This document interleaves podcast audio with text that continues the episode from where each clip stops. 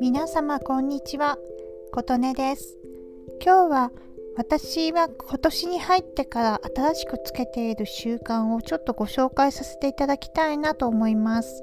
実は手帳を毎日つけていました。それは名付けて成長手帳って言います。昨日より今日少しでも自分が成長できてればいいなっていう自分の励みになるように昨日よりもささやかでいいので成長できたということを記録したスケジュール帳です。実は手帳を間違って2冊買ってしまいました。それでこういう用途をやってみました。私は今音声配信とか SNS を50歳過ぎて自分なりにやってるんですけど、やっぱり周りの若い方のスピード感に比べたら遅いな、時間かかるなっていう自覚はあります。やっぱりそういう素晴らしい方が周りにいる環境にもありますので、どうしても比べてしまって自分を卑下してしまう。私なんかとか、あと、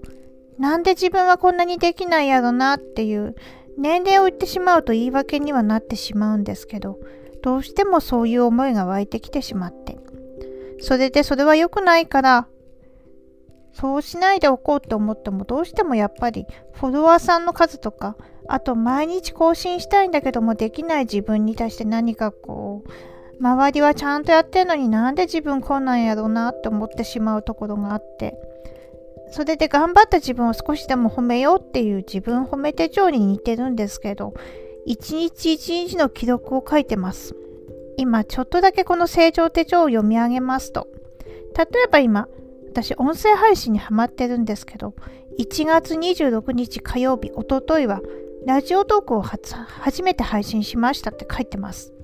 でその前の日の1月25月曜日はノート。私ノートのアカウントは去年作ってるんですけどそのまま放置して全然使い方わかんなくて。それで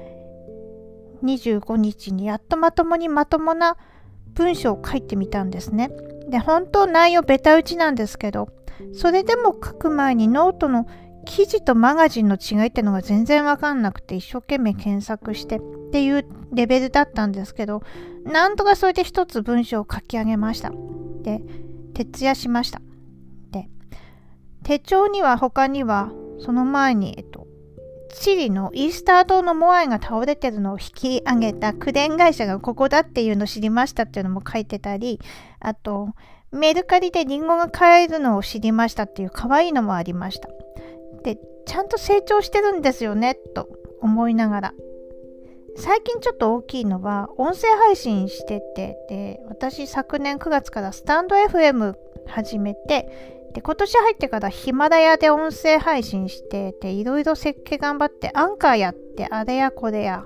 最後に来たのがラジオトークという感じなんですけどアンカーの設定も頑張りまして。で一つアンカーに音声データアップするとあの9つに自動配信するように英語で設定を頑張ってキャストボックスとか Apple ポッドキャストとか Google ポッドキャストとか Spotify とか自動で配信を9つに設定できるように頑張りました。で今日はそれをさらにもっと増やす14個に設定増やそうかなと思って頑張ったってのがあります。ただ、うーん、どうなんだろう。やっぱりね、あの、配信できたと思ったらこれは日本ではできませんってなって、でもネットで調べた人は日本に住みながらだと思うんですけど、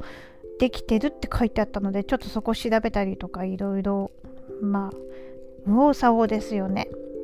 でそんな感じでいろいろと本当に1日1個でもいいんですけど成長できたことを書いて読み直すとこの成長手帳ちょっと私今年入ってからあまり進んでないと思ってたけど割と頑張ってるじゃんっていうすごい励みになる記録になります。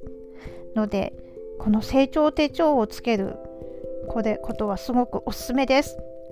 はい。今日はこの辺で今日も皆様お聴きくださりありがとうございました。